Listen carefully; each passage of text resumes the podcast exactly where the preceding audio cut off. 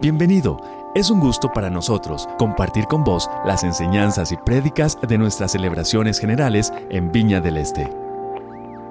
Hoy vamos a cerrar esta serie que se llama Luz a mis pies, ¿verdad? Y durante toda esta serie hemos estado eh, estudiando algunos salmos, principalmente pensando por qué es un libro tan especial dentro del Antiguo Testamento. La Biblia, en general, para quienes somos creyentes en Dios, es nuestro manual de vida.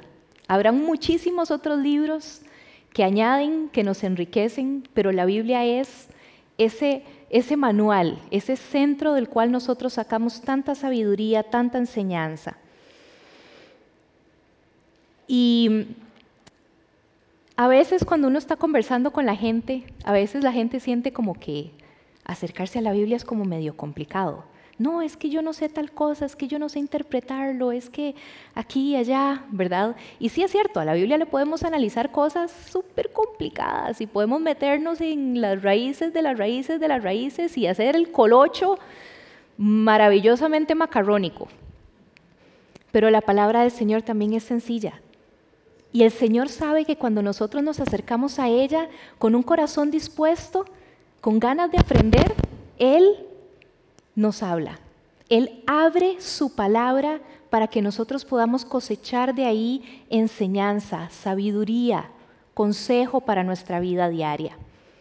Los salmos en particular son un libro hermoso y a mí me parece sumamente llamativo. Principalmente porque de todo el Antiguo Testamento, los Salmos es el libro en el que más vemos personas hablándole a Dios. El resto del Antiguo Testamento predomina Dios hablándole a su pueblo, dándole instrucciones, dándole la ley y también la narrativa histórica de todo lo que pasó en esa época. Pero los salmos tienen esa particularidad que casi todo el libro se trata de personas hablándole directamente a Dios.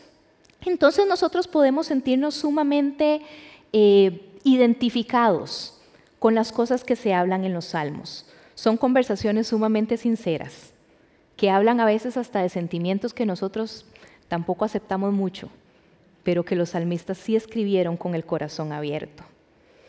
El salmo al que nos vamos a acercar el día de hoy es el Salmo 37. Y es un salmo que pertenece a un grupo de canciones didácticas o el Hokmah, que se llama también, que es sabiduría de Dios. Es un salmo acróstico como el que estudiamos la semana pasada. Eso quiere decir que cada verso inicia con una letra del alfabeto hebreo. Y este salmo en particular fue escrito por David.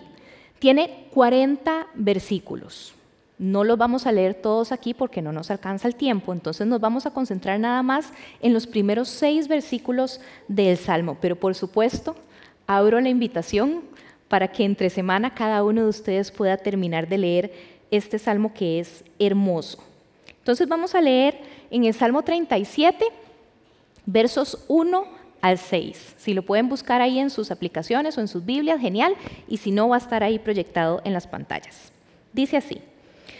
No te irrites a causa de los impíos, ni envidies a los que cometen injusticias, porque pronto se marchitan como la hierba, pronto se secan como el verdor del pasto.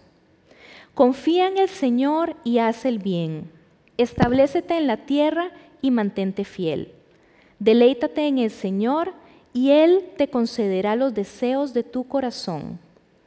Encomienda al Señor tu camino Confía en Él y Él actuará. Hará que tu justicia resplandezca como el alba, tu justa causa como el sol de mediodía. Este salmo en general es hermoso. Cuando lo leemos de principio a fin, tiene temas sumamente reales, siento yo, como muy crudos. Y en este particular, en estos versículos, creo que señala un tema que a veces nosotros de verdad sentimos y que no nos gusta admitir mucho. Y es que a veces observamos la vida de otras personas que tal vez a nuestro parecer no están caminando tan de acuerdo a lo que el Señor nos enseña y como que les está yendo muy bien y a nosotros no nos bendice, como que no nos suena, como que no nos suma eso. Nos da envidia las cosas que ellos tienen. Y David también estaba inquieto con el éxito de los malvados, como dice él. Y aquí en este salmo, Él nos enseña lo que Dios le ha enseñado con respecto a esto, con respecto a esta lucha interna que a veces nosotros tenemos. Y también nos habla de algunas otras situaciones que se derivan de ahí y que yo creo que podemos cosechar para nuestra vida. El primer versículo dice, no te irrites a causa de los impíos, ni envidies a los que cometen injusticias. Muchas veces nuestro crecimiento en la relación con Dios va a verse reflejado en que tenemos menos respuestas, pero tenemos mejores preguntas. A veces llegamos a aceptar que hay cosas en este mundo que no vamos a entender, probablemente hasta que lleguemos a la eternidad. Pero comenzamos a tener mejores preguntas, porque en ese caminar con el Señor dejamos de ver tanto hacia afuera y empezamos a ver más hacia adentro. Las respuestas que Dios le envía al ser humano nos permiten mantenernos firmes en medio de esas circunstancias externas y de esas presiones internas que muchas veces nosotros tenemos. Y aquí tenemos a David siendo directo con un consejo específico porque sabe que esto nos pasa y nos pasa a todos. Sobre todo si estamos intentando vivir bien o tener nuestra vida alineada con el Señor y a veces las cosas no salen como nosotros quisiéramos que salgan. A veces vemos personas que hacen negocios sucios, personas que no manejan su vida de una manera tan recta, tan correcta o los que son groserísimos en la oficina, o los que son medio serruchapizos, o todos esos, y ahí van, de alguna manera van surgiendo, y nosotros decimos, pero ¿qué es lo que está pasando, Señor? Y aquí David nos dice que no nos irrite esta situación, que no nos irrite esta situación. Y esta expresión a mí me recuerda cuando, cuando a uno se le irrita la piel por el roce de algo, ¿verdad? Duele, incomoda. Mi esposo y yo hemos estado intentando este año hacer ejercicio. No somos los más deportistas del mundo, pero hemos hecho un esfuerzo importante. Pero resulta que los días, hay días en que hay mucha pesa involucrada en la rutina, ¿verdad? Y esta parte de las manos me queda hecha leña del roce con esa superficie que es áspera, ¿verdad? Y entonces se va haciendo ahí como un callillo y se abre y duele, incomoda. ¿Verdad? Y esa era la imagen que a mí se me venía a la mente cuando estaba leyendo este versículo.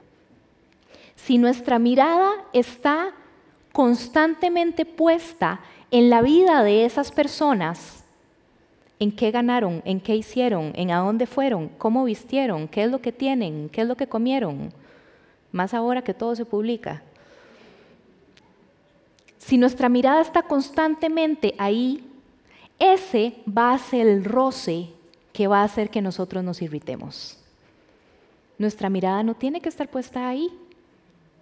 Nuestra mirada tiene que estar puesta o en el Señor o aquí adentro, en qué quiere hacer el Señor con nosotros.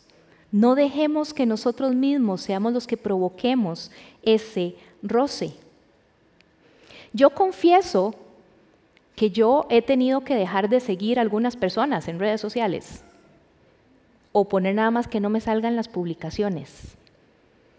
Porque tal vez el estar viendo tantas cosas de su vida tan fotogénica, a veces me, me, distraía a mí misma y me hacía dejar de ver las grandes bendiciones que yo tengo en mi vida y que Dios estaba haciendo. Y me distraía también de qué es lo que Dios está tratando conmigo en este momento de mi vida. Nosotros mismos necesitamos evitarnos ese roce constante. La segunda parte del verso 1 nos dice que no los envidiemos. La envidia, muy sencillamente, es el trabajo del enemigo en nuestro corazón. Cuando nosotros nos permitimos ese roce constante, estamos abriendo la puerta para que el enemigo comience a sembrar ese sentimiento de envidia en nosotros. Nos engancha, nos concentra en eso y nos hace perder de vista todo lo que el Señor está haciendo con nosotros y todo lo que el Señor nos ha dado. Dice la palabra del Señor sobre toda cosa guardada, guarda tu corazón porque de Él mana la vida o de Él deja de manar la vida. Tenemos que guardar nuestro corazón. El verso 2 dice, porque pronto se marchitan como la hierba, pronto se secan como el verdor del pasto. A ver, no es que, ¿verdad? No es que nosotros los veamos y digamos, uy, ojalá se marchite. ¿Verdad? Sería poco cristiano de nuestra parte, muchachos. Pero es una realidad, ¿verdad? Todo lo que nosotros sembramos, eso cosechamos. Es importante que ustedes y que yo como creyentes mantengamos una perspectiva eterna de las cosas, una perspectiva eterna de nuestra vida. ¿Por qué? Porque vos y yo somos ciudadanos del reino de Dios, ciudadanos del reino de Dios. ¿Y qué significa eso? Muy prácticamente, que nuestra vida terrenal y lo que pasa aquí esto es lo más feo que se puede poner el asunto. Porque cuando lleguemos a la eternidad, la cosa va a estar maravillosa. Esto es lo peor que se puede poner. Y a partir de ahí el asunto mejora. Para quienes no han entregado su vida al Señor, probablemente esto es lo mejor que van a tener. Y a partir de ahí las cosas no van a mejorar. Nosotros necesitamos tener una perspectiva eterna de qué es lo que estamos viviendo aquí y ahora. Y sí, podemos tener sueños y anhelos para vivir aquí en nuestra vida terrenal, perfectamente, y el Señor nos acompaña con eso y muchas veces nos bendice con eso. Pero a veces nos concentramos tanto en lo que está pasando aquí que dejamos de valorar lo que nos espera. Y yo quisiera que lo visualicemos de esta manera.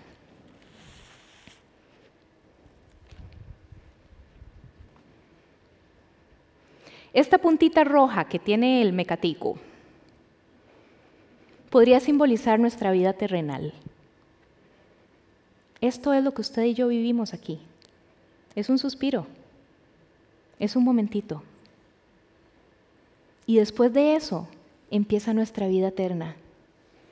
Y ahí sí que necesitamos estar completa y totalmente seguros de que hemos sembrado correctamente para que toda la eternidad usted y yo estemos cosechando de verdad gozo, alegría, una vida eterna con nuestro Señor. ¿Cuál es la diferencia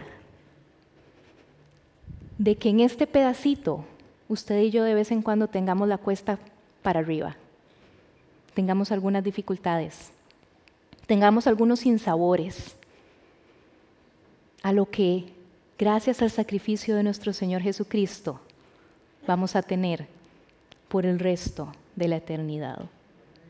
Tenemos que tener una perspectiva eterna de qué es lo que está pasando en nuestra vida. El verso número 3 dice, confía en el Señor y haz el bien, establecete en la tierra y mantente fiel. Y este verso a mí me parece hermoso porque nos da instrucciones. A mí me encanta que me den instrucciones claritas.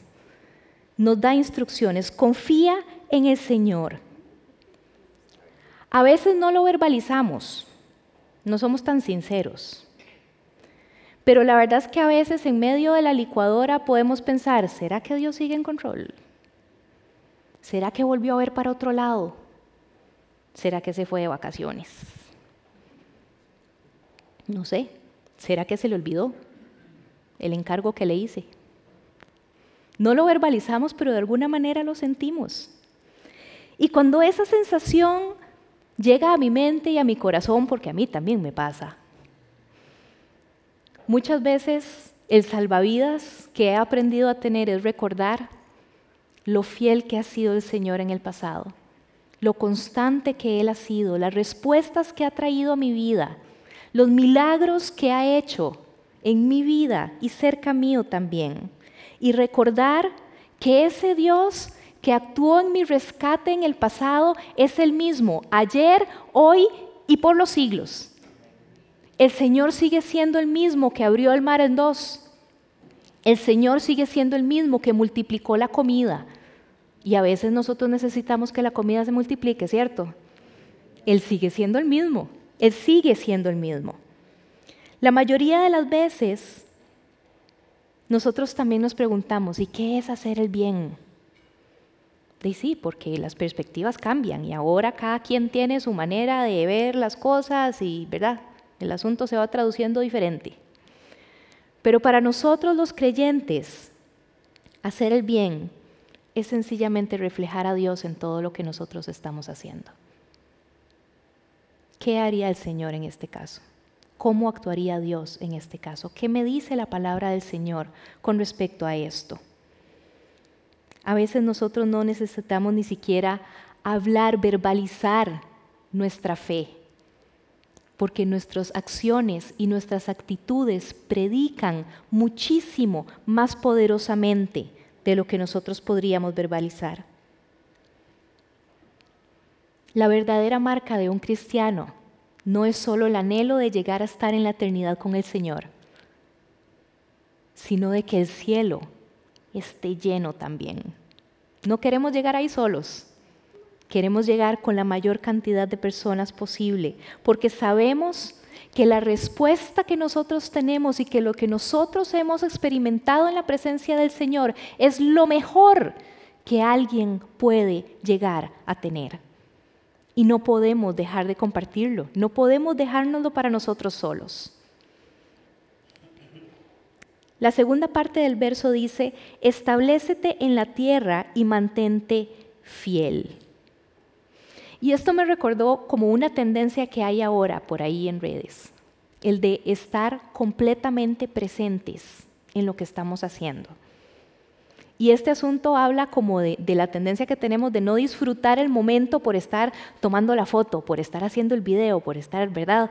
En, ese tipo de cosas, que la publicación, que estar completamente presentes. Y yo creo que eso tiene mucho que ver también con nuestra vida espiritual.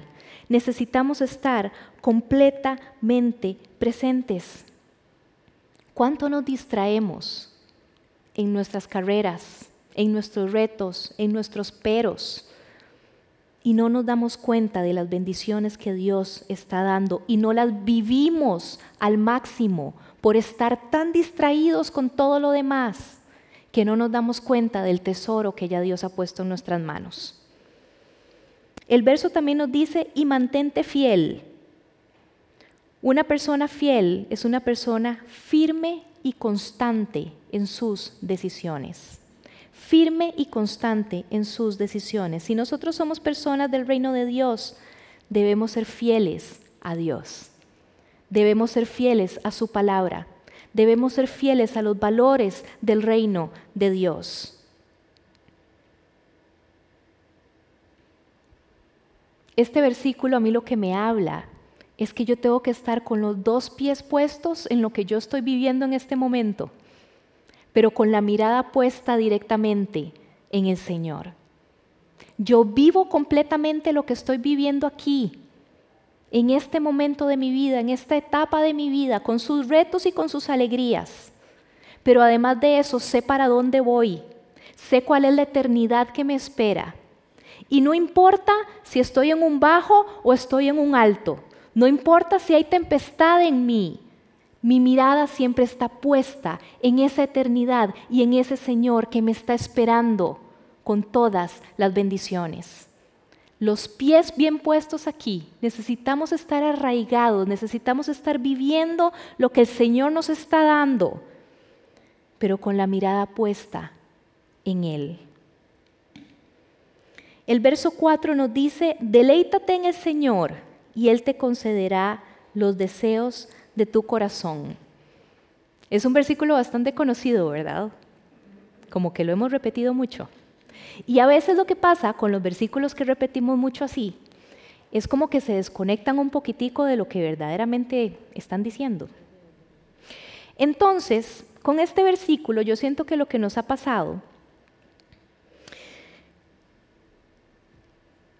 ¿cómo lo digo que no suene feo?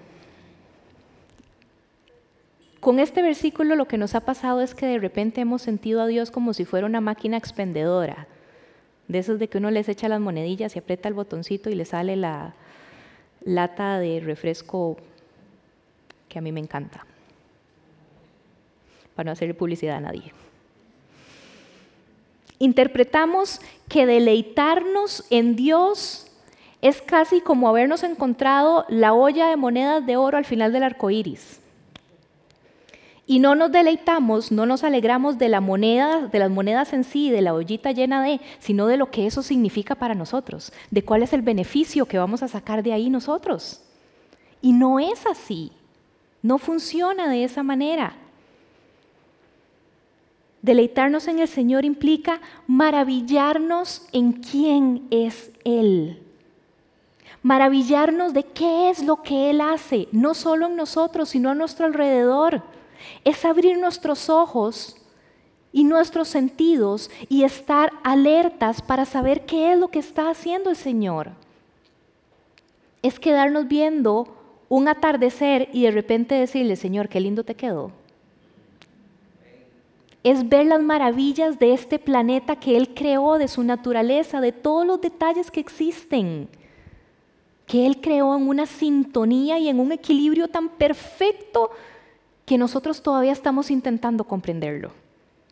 Deleitarnos en Él es agradecerle a Él quién es Él, su poder, su paciencia, su fidelidad, su misericordia.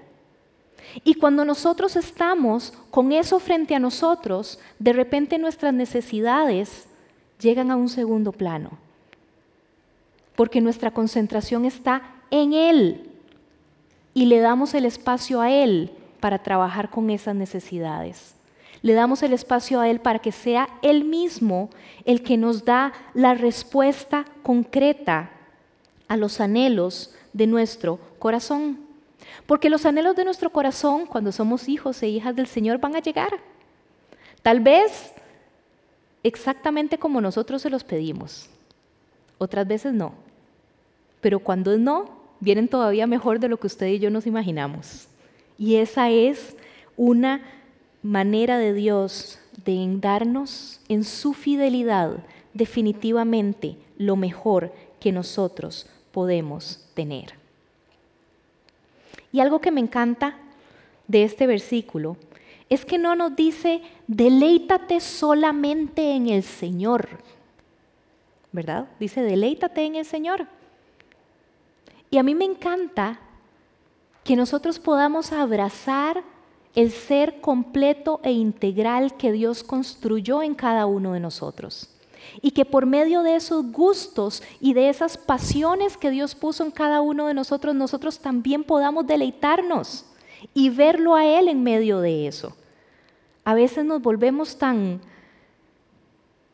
cerrados que nos sentimos culpables o nos sentimos incómodos de estar deleitándonos de otras cosas, cuando Dios fue el que puso esas cosas en nosotros. Habrá quien le encanta, habrá le encante hacer deporte. Habrá quien. Bueno, haga ese deporte y deleítese en el Señor y deleítese en ese cuerpo funcional que el Señor le dio, le dio y esa salud y esa energía. Estamos los que somos un poco más de sentarnos y leernos un libro, Bueno, deleítese en esa novela tan maravillosa que se está leyendo. Hay quienes les encanta, no sé, cocinar, eh, lo que sea que Dios haya puesto en usted. Deleítese en eso y encuentre a Dios en eso. Que sean momentos en los cuales usted pueda tener esa comunión con el Señor y decirle, Señor, gracias. Gracias por esto. Háblame por medio de esto. Enséñame de vos por medio de esto. Deleitémonos en todo lo que el Señor ha hecho y ha puesto en nosotros. El verso 5 dice, encomienda al Señor tu camino, confía en Él y Él actuará. A mí me encanta ver cómo la Biblia es una de tapa a tapa. A veces separamos montones el asunto y a veces decimos, no, no, es que es más fácil el, Nuevo Testamento, es más entendible. Pero la palabra del Señor es una de tapa a tapa y aquí estamos leyendo, encomienda al Señor tu camino, confía en Él y Él hará. Mateo 6:33 dice, más bien busquen primeramente el reino de Dios y su justicia y todas estas cosas les serán añadidas. Palabras del Señor Jesús. Una promesa en el Antiguo Testamento que el Señor nos confirma en el Nuevo Testamento. Y estas palabras nos pueden dar una confianza profunda y verdadera. ¿Por qué? porque el que concederá los deseos del corazón es Él, no nosotros. El que tiene el poder es Él, el que tiene los recursos es Él, el que tiene las respuestas es Él, el que sabe cómo es lo mejor, el momento eh, más indicado para hacerlo es Él, no nosotros. Gracias Señor porque podemos confiar en que vos seguís en control. Confiar en Dios es darle el espacio a Él para actuar.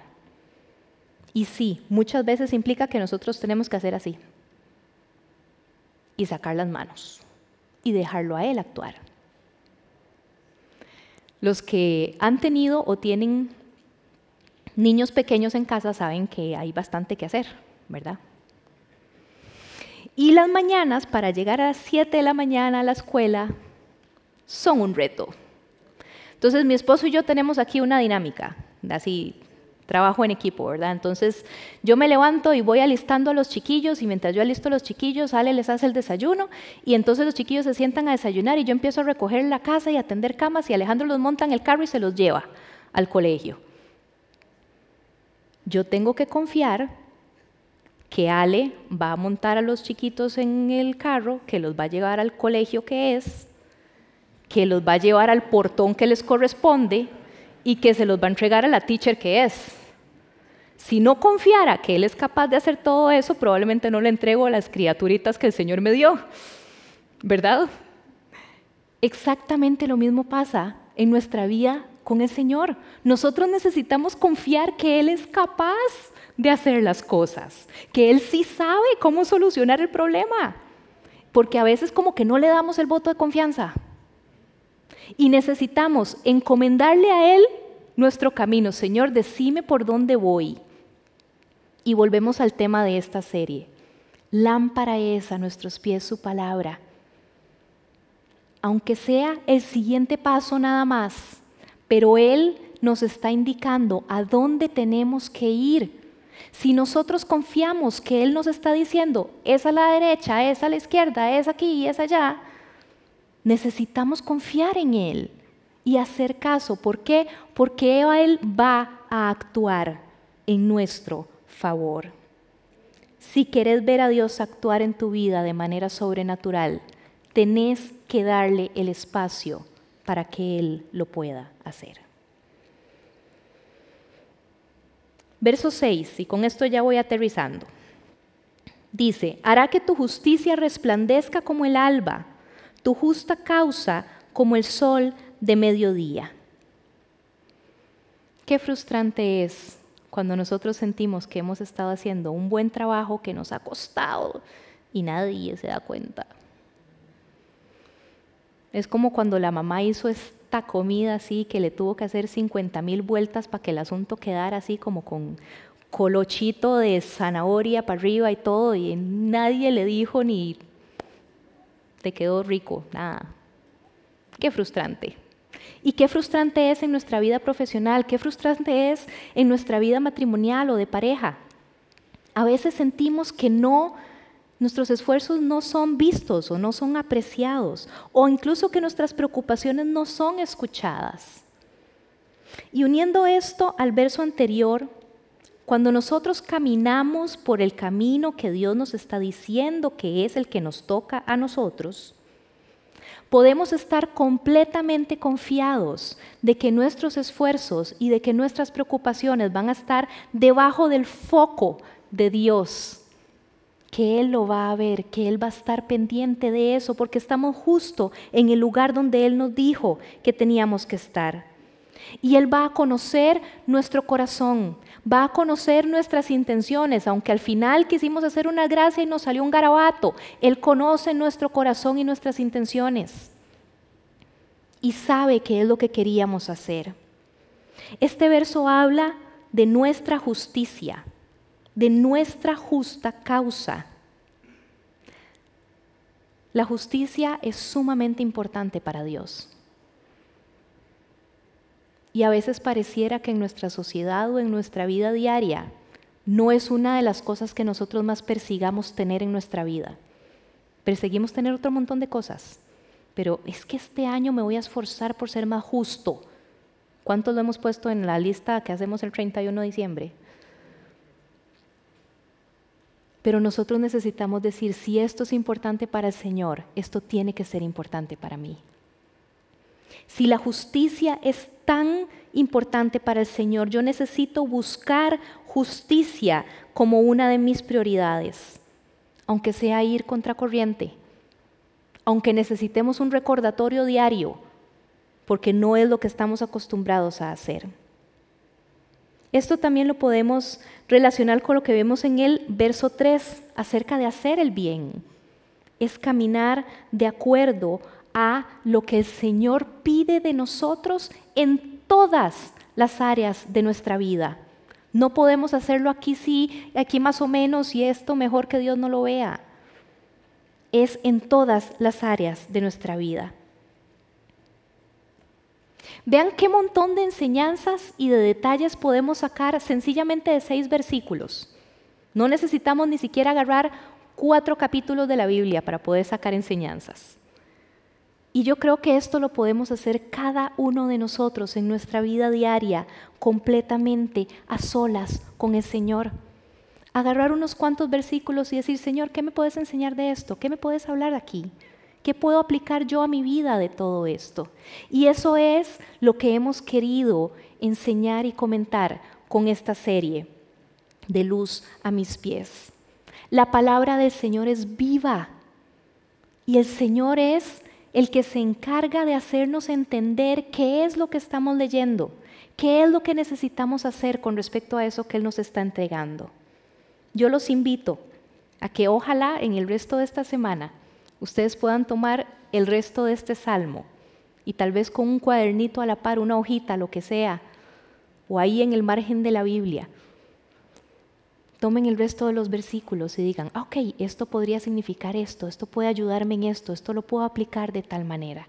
Ojalá que podamos hacerlo y que podamos hacerlo verdaderamente como una costumbre en nosotros.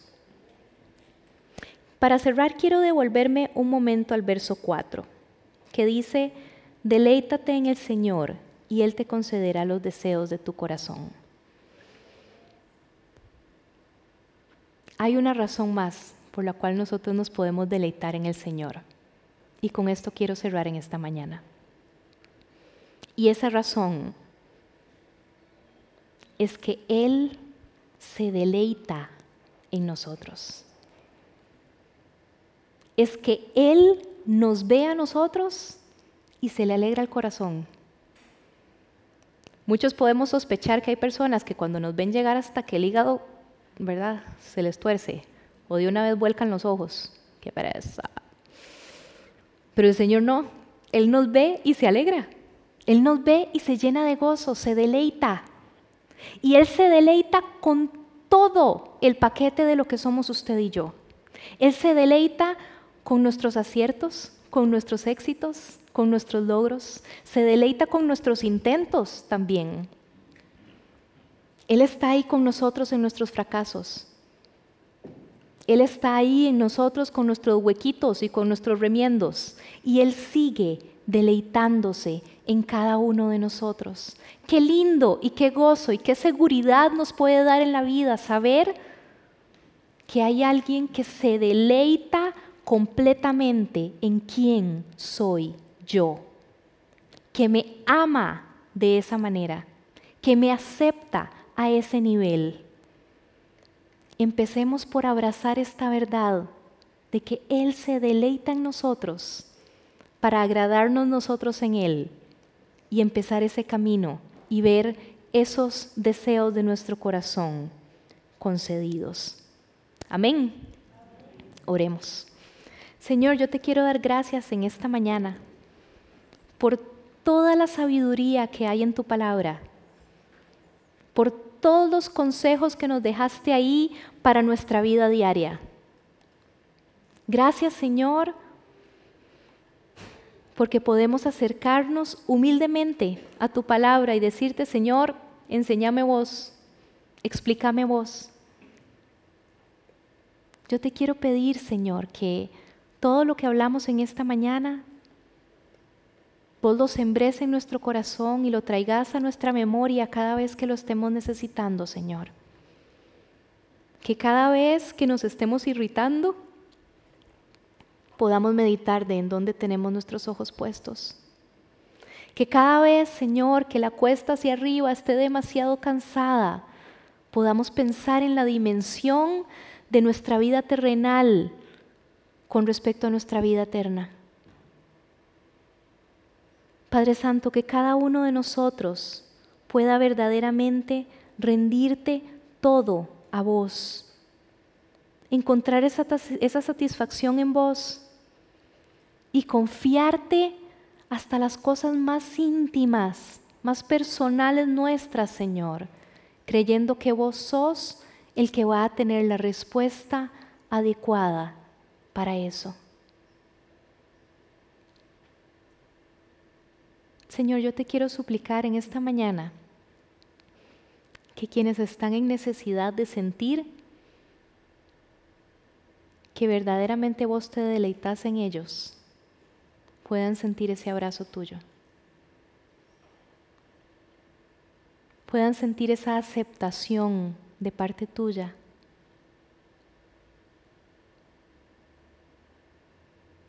Que puedan creer que a pesar de vos seguís viéndolos con amor.